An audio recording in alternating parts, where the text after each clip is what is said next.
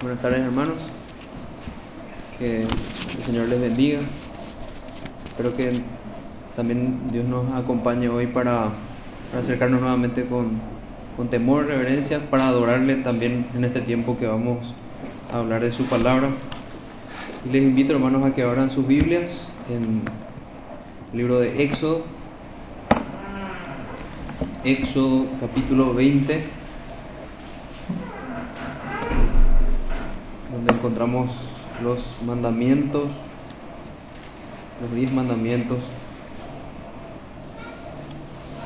Vamos a estar estudiando el segundo mandamiento, desde el versículo 4 al versículo 6.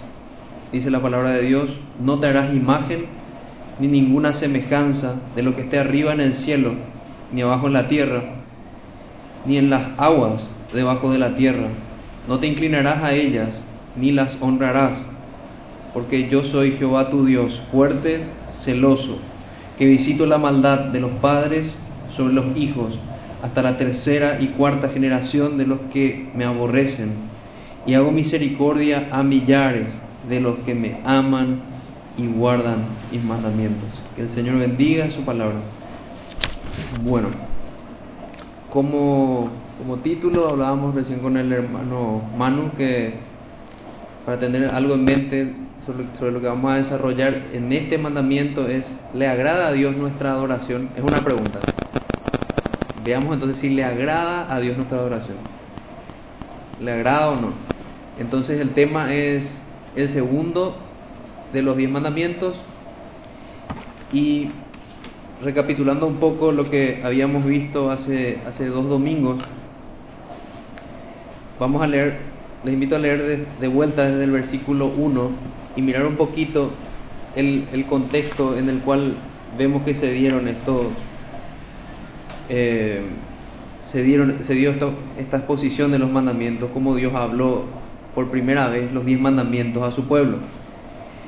Eh, antes de eso, le, cito para no leerles completo el versículo 19 como lo hicimos an antes. El contexto, la ley fue dada desde, desde, una, desde una nube, la cual Dios hablaba con Moisés. Dios hablaba con una voz como de trueno, como fuego se encendió en el monte, así veían ellos, temblaba el monte y el pueblo tenía temor. Lo que quiero añadir aquí es que siempre que el Señor habló de sus mandamientos, después más adelante vemos que, que, lo puso en tablas de piedra, siempre se dio en un contexto de mucho temor. El pueblo temblaba cada vez que Dios recordaba sus mandamientos. Y es así que tenemos que acercarnos nosotros también con temor. Y temblamos porque somos pecadores, temblamos porque estos diez mandamientos nos recuerdan que hay un juicio para aquellos que pecan contra Dios para aquellos como, que, como los que dice aquí el, versículo 5 de nuestro, nuestro texto, los que le aborrecen, porque solamente le aman aquellos que guardan sus mandamientos. Nos comportamos como gente que odia a Dios cuando no guardamos sus mandamientos. Y vimos también que, que, que todo el preámbulo que se da desde el versículo 1, y habló Dios todas estas palabras, diciendo, yo soy Jehová tu Dios, que te saqué de la tierra de Egipto, de casa de servidumbre. Muestra al pueblo como di diciendo Dios con quién están hablando. Sepan con quién están tratando. Y vemos al gran yo soy, vemos a Jehová, el único y verdadero Dios, el Dios nuestro, pertenencia y merecida, decíamos, el Dios fuerte que humilló a todos los dioses egipcios quien obró el rescate de la esclavitud. Él es el que habla. Y nuevamente al, exponer este, este segundo mandamiento, vemos que él reafirma quién es en el versículo 5 y dice, soy, yo soy Jehová tu Dios, y empieza a desarrollar sus, sus atributos. O sea, ese, de esa manera tenemos que, que preparar nuestros corazones para ir a los mandamientos, con temor, sabiendo que que nuestro Dios es celoso, que nuestro Dios es santo. Y otra de las cosas que, que quería que veamos como de manera de un preámbulo es que los ¿Con qué corazón tenemos que ir también a los diez mandamientos? ¿Por qué tenemos que estudiar nosotros los diez mandamientos como, como cristianos? No, nosotros no vemos los mandamientos como para salvación, sino que vemos los mandamientos como, como una forma de manifestar gratitud a nuestro Salvador y manifestar nuestro amor hacia nuestro Salvador. Y por eso tenemos que conocer bien los mandamientos. Estos, esta ley de Dios es tan importante para el Señor que, que podemos decir que fue promulgada cinco veces. Porque primeramente vemos lo que dice en Romanos capítulo 2 versículo 14 al 16. Porque cuanto, por cuanto los gentiles que no tienen ley hacen por naturaleza lo que es de la ley, estos, aunque no tengan ley, son ley para sí mismos, mostrando, dice la palabra, la obra de la ley escrita en sus corazones dando testimonio su conciencia y acusándoles o defendiéndoles sus razonamientos en el día en que Dios juzgará por Jesucristo los secretos de los hombres conforme a mi evangelio.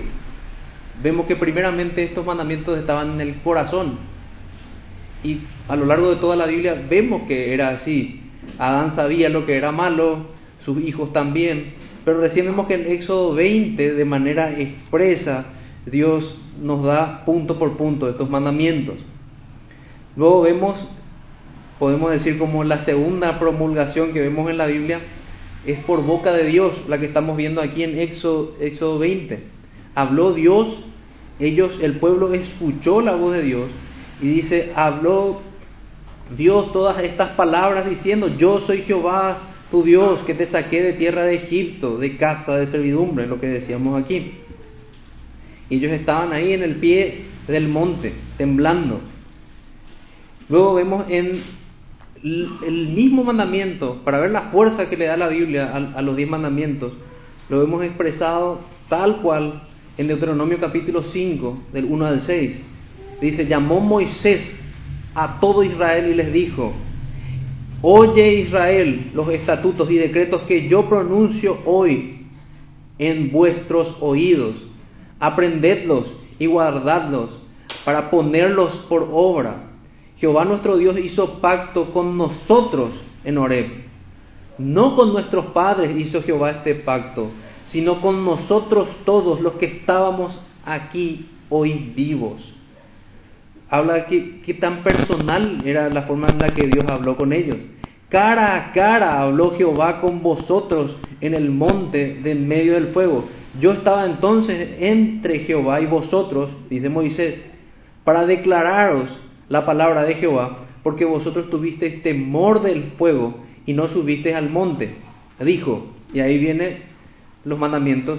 Estoy leyendo Deuteronomio capítulo 5. Yo soy Jehová tu Dios que te saqué de tierra de Egipto, de casa de servidumbre, y todo lo que sigue. No tendrás eh, dioses ajenos delante de mí, y todo lo demás está también en Deuteronomio. Entonces, si queremos nosotros recordar y ir a la Biblia, ¿y dónde buscamos los diez mandamientos? Los encontramos en Éxodo capítulo 20 y los encontramos en Deuteronomio capítulo 5. Luego vemos que estos, esta tabla de la ley, cuando, cuando fue dada en tablas, aparece en Éxodo capítulo 31. Las famosas tablas de la ley no fue lo primero que ellos recibieron, ellos recibieron la voz de Dios primero. Y luego Moisés sube 40 días y ve, y al bajar, trae Moisés las tablas. Y dice Éxodo 31, 18, y dio a Moisés, cuando acabó de hablar con él en el monte Sinaí, dos tablas del testimonio, tablas de piedra escritas con el dedo de Dios. Entonces tenemos promulgada en el corazón, promulgada con su voz, y el pueblo todo la escuchó, en tablas de piedra, en estas tablas de piedra que terminaron siendo rotas a causa de que Moisés ve al pueblo entregado a la honra de, un becerro de fundición, que tiene mucho que ver con lo que vamos a ver. Y luego vemos que en Éxodo capítulo 34, del 1 al 10, Dios vuelve a dar nuevamente en tablas de piedra sus mandamientos. Y tenemos ahí la cuarta vez que vemos promulgada esta ley. Y Jehová dijo a Moisés, alisa, alízate dos tablas de piedra como las primeras, escribiré sobre esas tablas las palabras que estaban en las tablas primeras que quebraste. Prepárate pues para mañana y sube de mañana al monte de Sinaí y preséntate ante mí sobre la cumbre del monte, y no suba hombre contigo, ni parezca alguno en todo el monte, ni ovejas, ni bueyes, pascan delante del monte. Y Moisés delante del monte. Y Moisés alisó dos tablas de piedra, como las primeras, y se levantó de mañana y subió al monte Sinaí, como le mandó Jehová, y llevó en su mano las dos tablas de piedra. Y Jehová descendió en la nube y estuvo allí con él, proclamando el nombre de Jehová. Y pasando Jehová por delante de él, proclamó, Jehová, Jehová, fuerte, misericordioso y piadoso, tardo para la ira y grande en misericordia y verdad, que, que de ningún modo tendrá por inocente al malvado, que visita la iniquidad de los padres sobre los hijos y sobre los hijos de los hijos hasta la tercera y cuarta generación. Moisés está adorando a Dios con la revelación del mandamiento que, que en breve vamos a ver. Entonces Moisés, apresurándose, bajó la cabeza hacia el suelo y adoró. Y dijo, si ahora, Señor, he hallado gracia en tus ojos, vaya ahora el Señor en medio de nosotros, porque es un pueblo de dura serviz, y perdona nuestra iniquidad y nuestro pecado, y tómanos por tu heredad.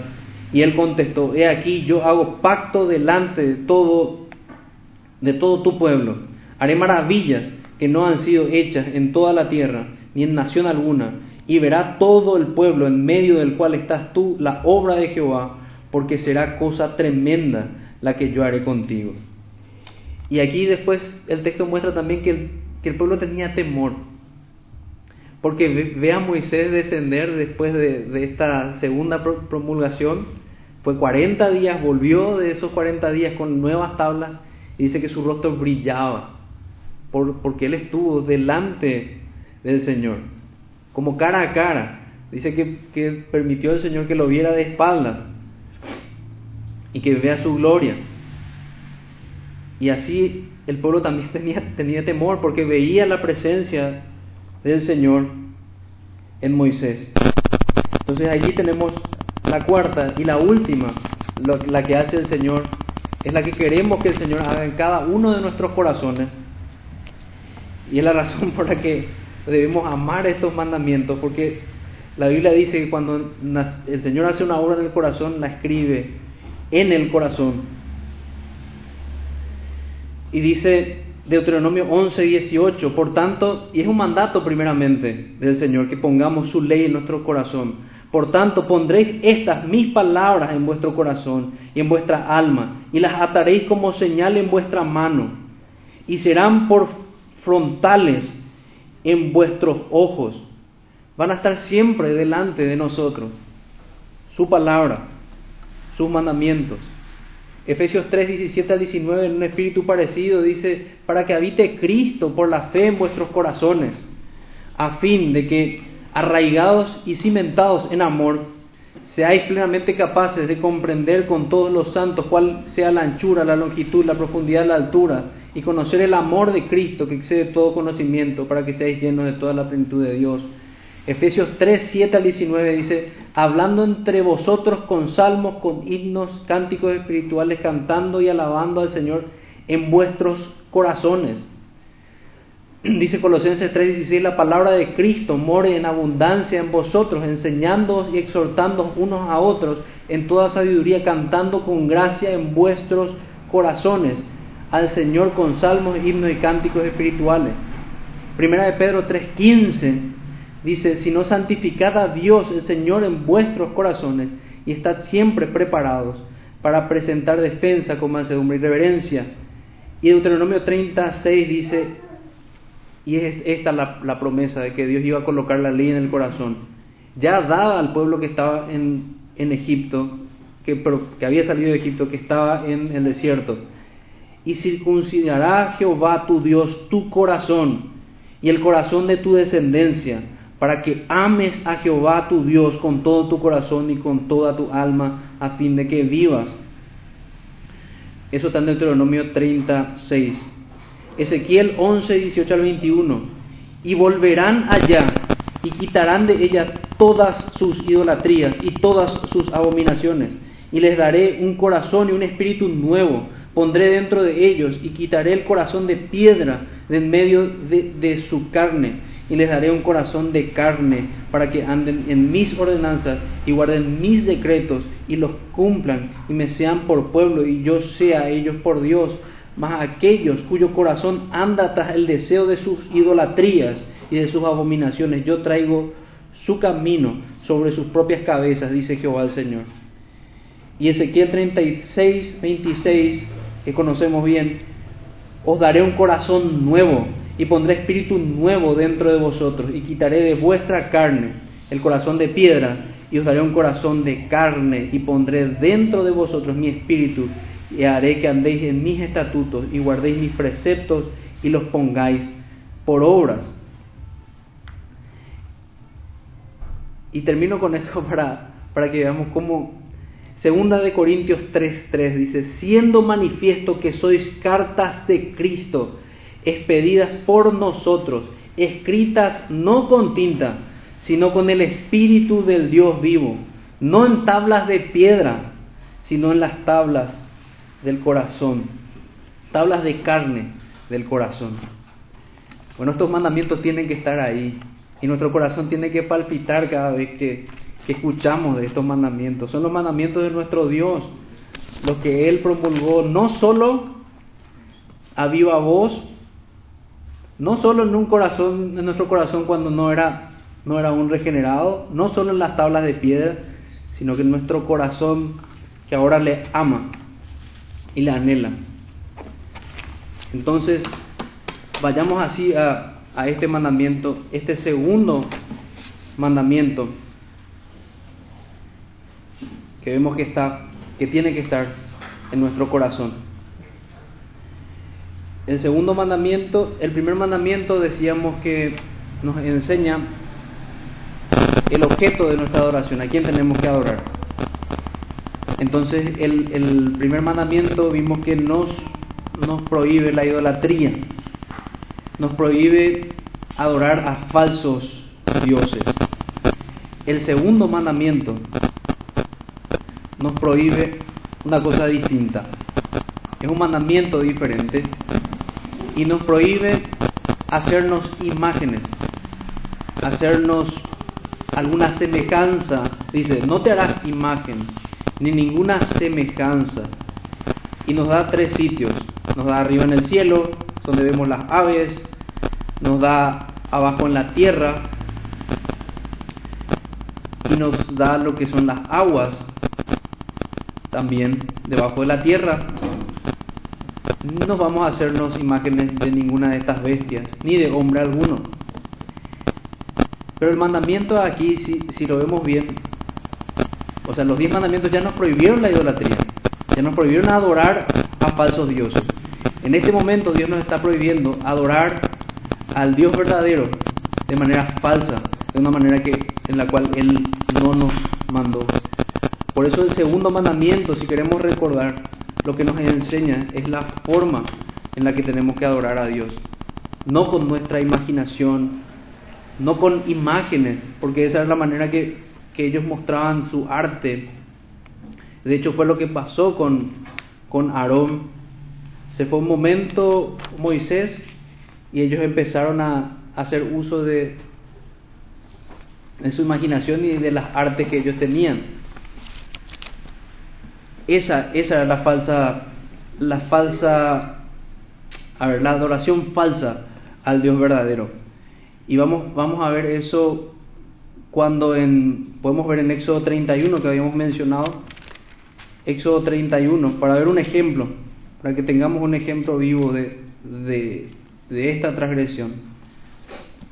Éxodo capítulo 31, vemos que el pueblo al final, versículo 18, dice, el becerro de oro, dice el título allí, y dio a Moisés, cuando acabó de hablar con, con él en el monte de Sinaí, dos tablas, vemos ahí que le dio tablas, pero vemos que en el versículo 2 dice, y Aarón le dijo, apartad eh, los zarcillos de oro que están en las... Voy a leer desde el versículo 1 del capítulo 32. Viendo el pueblo que Moisés tardaba en descender del monte, se acercaron entonces, de Éxodo capítulo 32, viendo el pueblo que Moisés tardaba en descender del monte, se acercaron entonces a Aarón y le dijeron, levántate, haznos dioses que vayan delante de nosotros, porque a este Moisés, el varón que nos sacó de la tierra de Egipto, no sabemos qué le haya acontecido. Y Aarón les dijo, apartad los zarcillos de oro que están en las orejas de vuestras mujeres, de vuestros hijos y de vuestras hijas, y traédmelos. Entonces todo el pueblo apartó los zarcillos de oro que tenían en sus orejas y los trajeron a Aarón, y él los tomó en las manos de ellos y le dio forma con buril e hizo de ellos un becerro de fundición. Entonces dijeron, Israel, estos son tus dioses que te sacaron de la tierra de Egipto. Y viendo Aarón, viendo esto Aarón, edificó un altar delante del becerro y pregonó Aarón y dijo, mañana será fiesta para Jehová. Meditemos un poco en eso. Fiesta para Jehová. Aarón pretendía honrar a Dios con el becerro de oro un becerro que Dios nunca le mandó. La adoración, por tanto, a Dios tiene que ser conforme Él nos manda. Lo que vemos en esa primera parte de, de Éxodo capítulo 20, que dice, no te harás imagen ni ninguna semejanza de lo que está arriba en el cielo, ni abajo en la tierra. No, nos enseña que, que no podemos adorar con, con cosas de nuestra imaginación, tenemos que adorar a Dios conforme Él nos, conforme Él nos mandó. De esa manera tenemos que adorar a Dios. Al parecer, la cristiandad actual quiere añadir un tercer elemento a lo que nosotros vemos bien en, Juan capítulo 4, porque porque la Biblia dice que hay solamente dos, que se adora a Dios en espíritu y en verdad. Pero ellos quieren añadir su, su imaginación, quieren añadir el arte. Y Dios dice que eso no es necesario. Dios dice en Hechos de los Apóstoles que Él no es honrado por cosas de, de manos humanas. Él es honrado cuando, cuando nosotros le, obedecemos. Es la misma exhortación que, que veíamos hoy cuando, cuando leíamos Primera de Samuel capítulo 15, versículo 23, que, que decía, decía Samuel a Saúl que la obstinación es como idolatría, que Dios se complace más en la obediencia que en los sacrificios. Así Dios se complace más en, que nosotros le adoremos así. Vayamos a, porque es muy importante lo que dice Juan el Evangelio de Juan. Juan capítulo 4.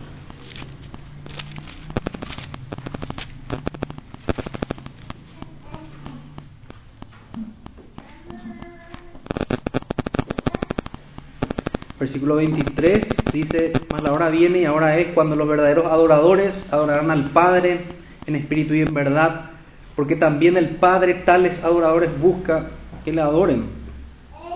Dios es espíritu y los que le adoran en espíritu y en verdad es necesario que le adoren. Y cada interpretación que han dado a este texto. Pero si nosotros vemos ese versículo 24, la luz de toda la escritura, el espíritu que habla ahí, tenemos que adorarle al Señor con, con un espíritu regenerado, con un espíritu cambiado, conforme a lo que hace el Espíritu Santo en el corazón de los que son suyos. Y cuando habla de verdad es conforme a la palabra. Una persona que hace lo que se le antoja y hace así como, como hicieron los hijos de Aarón cuando se fueron y encendieron un fuego extraño en el lugar santo. Una persona que hace eso y hace algo que Dios nunca le mandó, como, como bien el Señor les dice, como razón por la que estos hombres murieron allí, no puede adorar en verdad. No está adorando conforme a la palabra de Dios. Cualquier persona que se aleja de la palabra de Dios no, ya no está adorando, no es parte de, de estos adoradores en espíritu y en verdad. Y es natural que una persona que fue nacida de nuevo, que tiene el Espíritu Santo, adore conforme a la verdad y busque honrar a Dios conforme a su palabra. Tristemente llegamos a un punto en este mandamiento que gran parte de nuestra cristiandad dice no, eh, nosotros tenemos libertad acá para hacer lo que queremos. Pero ¿dónde se ha visto eso en la Biblia? La Biblia dice que Dios es el que establece cómo, cuáles son las reglas en su casa, cómo se tienen que hacer las cosas. Y es nuevamente la obstinación que, hablábamos en primera, de primera de Samuel. Y es idolatría. Finalmente, este segundo mandamiento también termina siendo una, una forma de idolatría. Porque es pretender adorar a Dios Dios nos dice, me van a adorar de tal manera. Y fue volviendo al ejemplo que teníamos con, el pueblo de Israel. Porque no, no, había nada malo con los becerros. Los becerros eran parte de la adoración del sacrificio. El problema era utilizar esos becerros y hacer imágenes para honrar a esos becerros. Esos becerros tenían su lugar dentro de la adoración mandada por Dios. Dios estableció que, y de hecho eso es, es ese sacrificio apunta a Cristo, ellos sacrificaban ese animal y era parte de la adoración y apuntaba al sacrificio por el pecado que iba a hacer nuestro Señor Jesucristo. Pero ellos pervirtieron ese concepto y hicieron una imagen del becerro.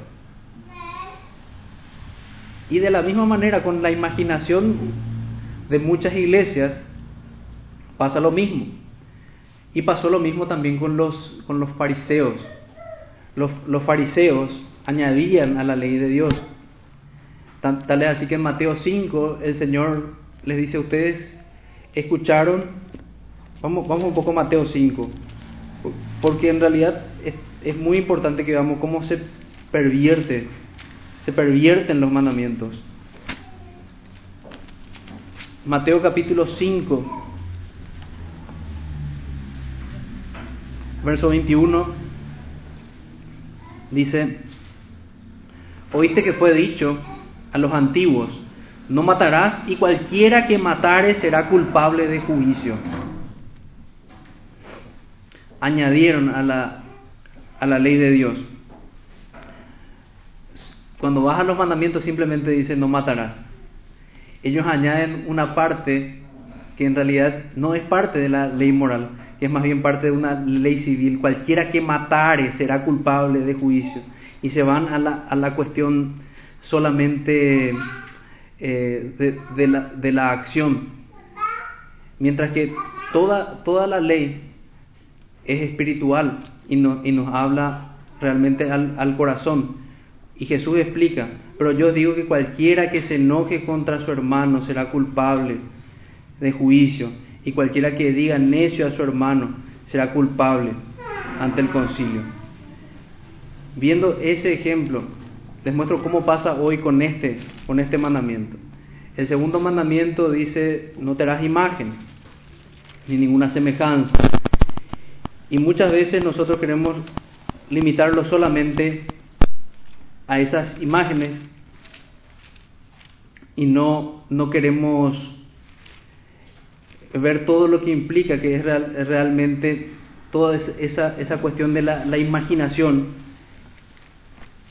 y, pretender adorar a Dios conforme a lo que nosotros se nos antoja. Y viendo los, los, los ejemplos que tenemos en el Antiguo Testamento, el, primero es Caín. Caín adora a Dios trayendo frutos de la tierra, mientras que Abel lo hace con un, con un ejemplo de Cristo, que, son, que con un sacrificio. Recordamos otra vez a Nadat y Abiú, que son los hijos de, los hijos de Aarón, y los hijos de Aarón se presentan con algo que Dios no les mandó. Entonces, ¿por qué nosotros deberíamos seguir el ejemplo de estos hombres? Nosotros deberíamos buscar adorar a Dios conforme Él nos manda. Vayamos entonces nuevamente a Éxodo 20. Éxodo 20. No será imagen ni ninguna semejanza de lo que esté arriba en el cielo ni abajo en la tierra. No te inclinarás a ellas ni las honrarás. Porque yo soy Jehová tu Dios, fuerte, celoso, que visito la maldad. Y podemos ver que como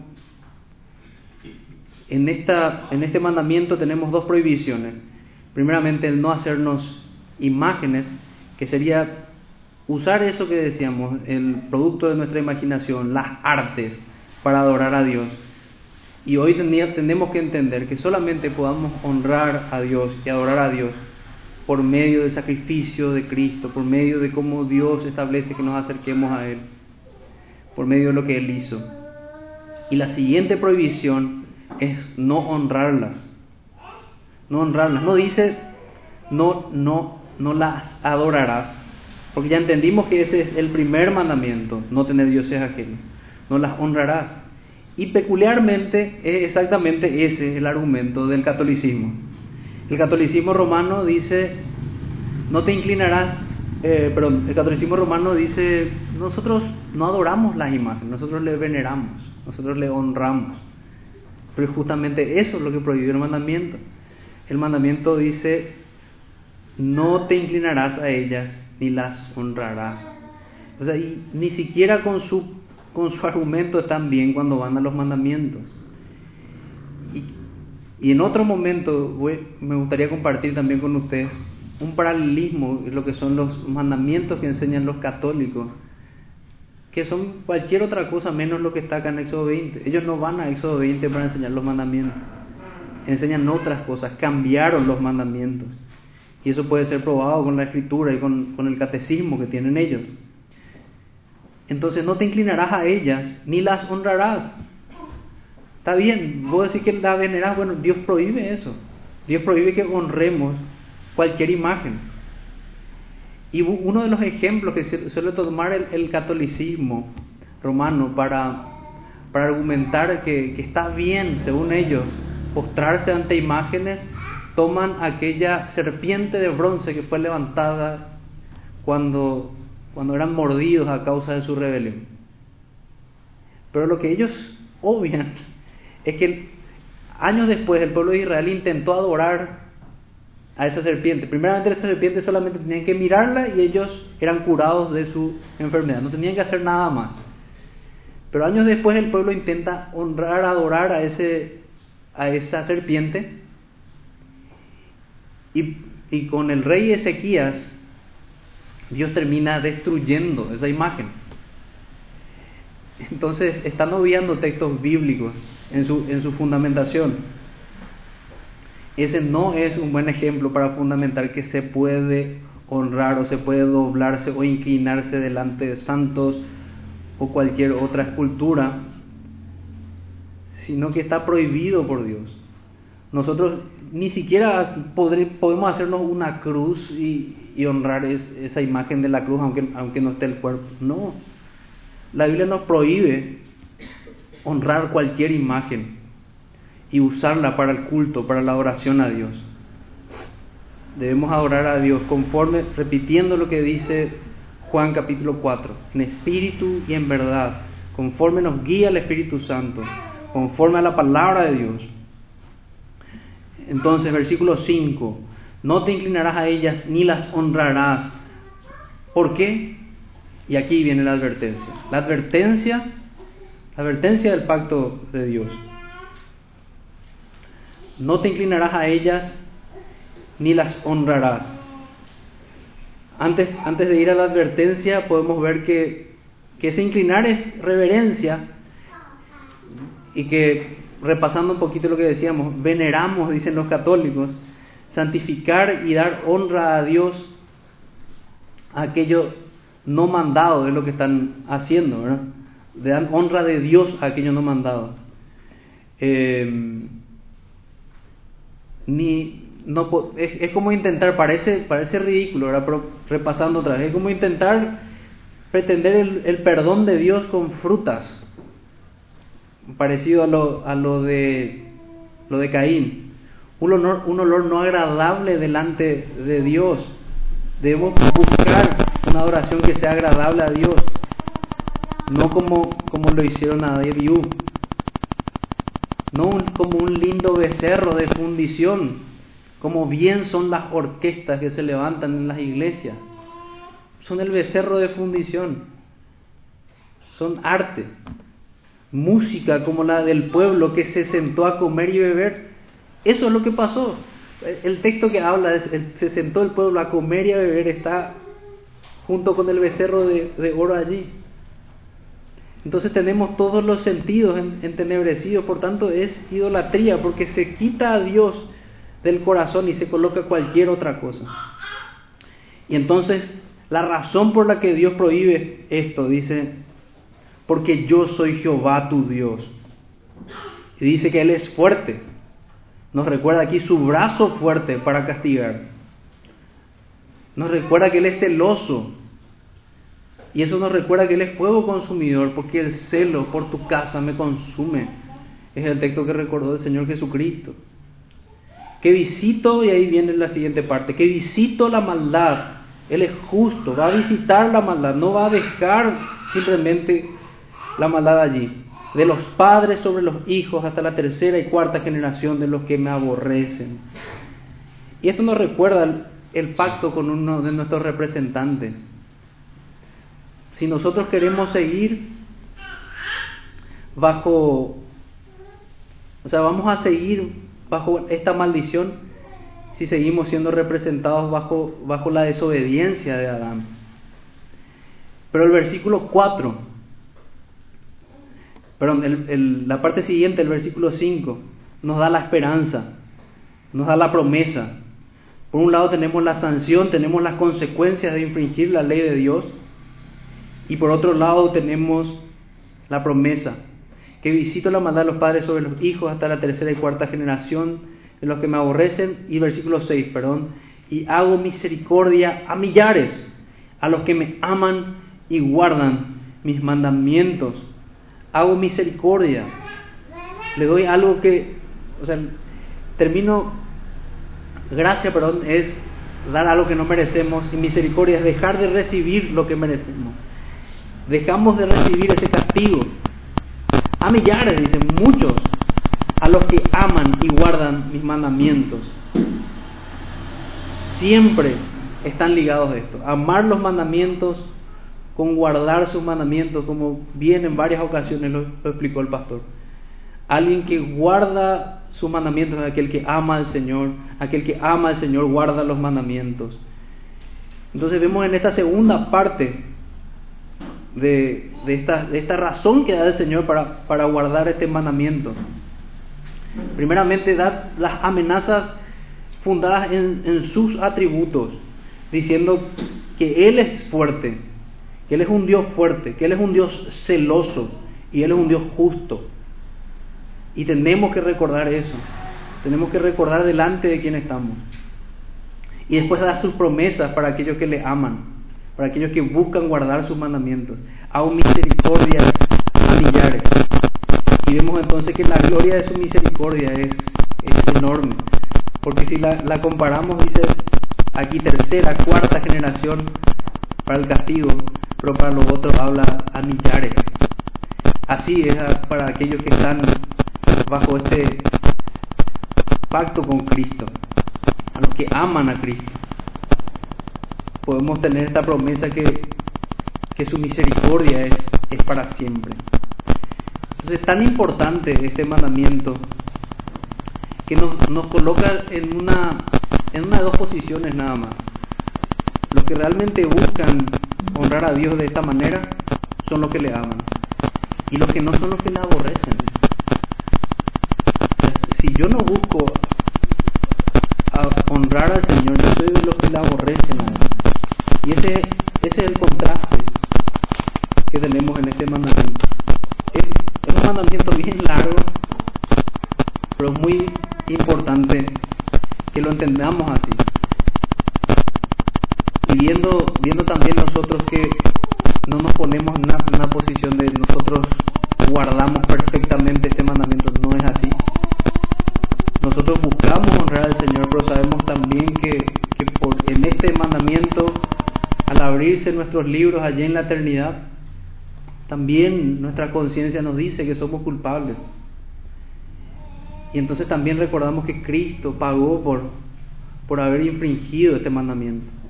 Y le damos gracias al Señor pero no queremos seguir viviendo una vida contraria a su palabra y, buscamos hoy día honrarle, buscamos tener una adoración más acorde, buscamos no, no mezclar la adoración con nuestra imaginación.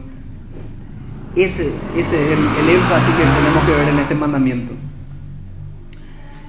Y si hacemos una línea recta, una línea recta hacia Cristo, tenemos que ver nuevamente que nosotros somos como, como este pueblo que, Moisés, como también habíamos dicho antes en, el sermón anterior, que Moisés representa la intercesión que hace Cristo por nosotros.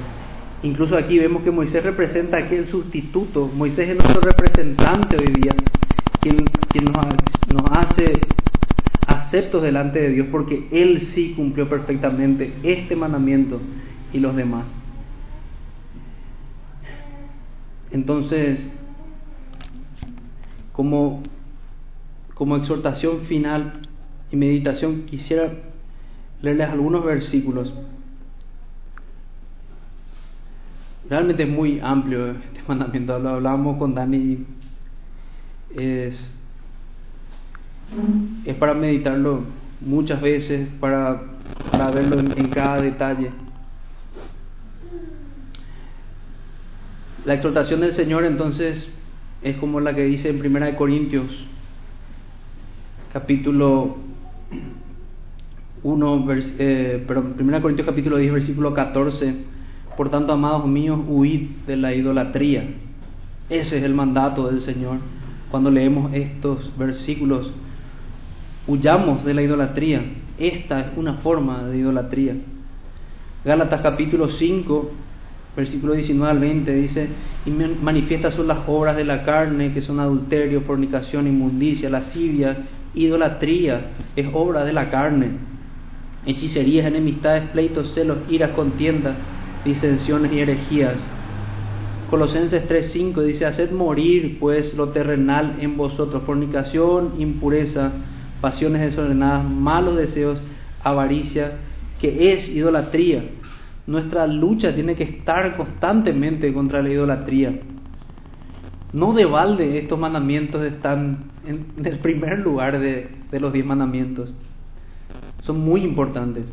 Hechos capítulo 17, versículo 16 dice, mientras Pablo los esperaba en Atenas, su espíritu se enardecía viendo la ciudad entregada a la idolatría. Hermanos, si esto les pasa al ver alrededor, lastimosamente muchas iglesias que quisiéramos tratarlos como hermanos, pero muchos de ellos se han convertido, como dice la Biblia, en sinagogas de Satanás. Están entregados a la idolatría, a esta idolatría que vimos hoy.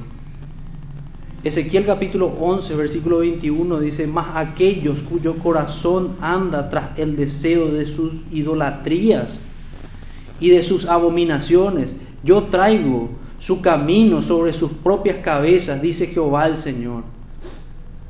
Ezequiel 23, 49 dice, y sobre vosotras pondrán vuestras perversidades y pagaréis los pecados de vuestra idolatría y sabréis que yo soy Jehová el Señor. Primera de Pedro, capítulo 4, versículo 3, dice, baste ya el tiempo pasado para haber hecho lo que agrada a los gentiles. ¿Tiene la iglesia que comportarse como los gentiles y tener cada vez más elementos del mundo? No. Andando en lascivias, concupiscencias, embriagueces, orgías, disipaciones, abominaciones idolátricas. Abominaciones idolátricas. Y dice Primera de Samuel, que habíamos leído. Y terminamos con él, con el texto que leímos también esta mañana. Porque como pecado de adivinación y rebelión, y como ídolos e idolatría, la obstinación. Por cuanto tú desechaste la palabra de Jehová, Él también te ha desechado para que no seas rey. Dios no quiera que sea nuestro caso o el caso de más iglesias como el de como el de Saúl, sino que seamos como David en el salmo que leíamos esta, esta antes de, de iniciar el sermón, que podamos decir, enséñame a hacer tu voluntad, porque tú eres mi Dios, que tu buen espíritu me guíe hacia la tierra de rectitud. Vamos a orar, entonces que el Señor guarde esta palabra en nuestro corazón. Padre nuestro, que estás en los cielos, te damos muchas gracias, Señor, gracias por tus mandamientos, gracias por tus exhortaciones y porque hay consuelo también, Señor, y hay promesas hermosas en buscar obedecer. Te pedimos perdón, Señor, porque, porque nosotros pecamos contra ti, infringimos este mandamiento y te pedimos tu ayuda, Señor, y tu gracia para que cada día podamos mejorar, Señor, y santificarnos más hasta que llegue el día en que tú nos llames, Señor. Nos encomendamos, Señor, a ti en el nombre de Jesús, nuestro Salvador. Amén.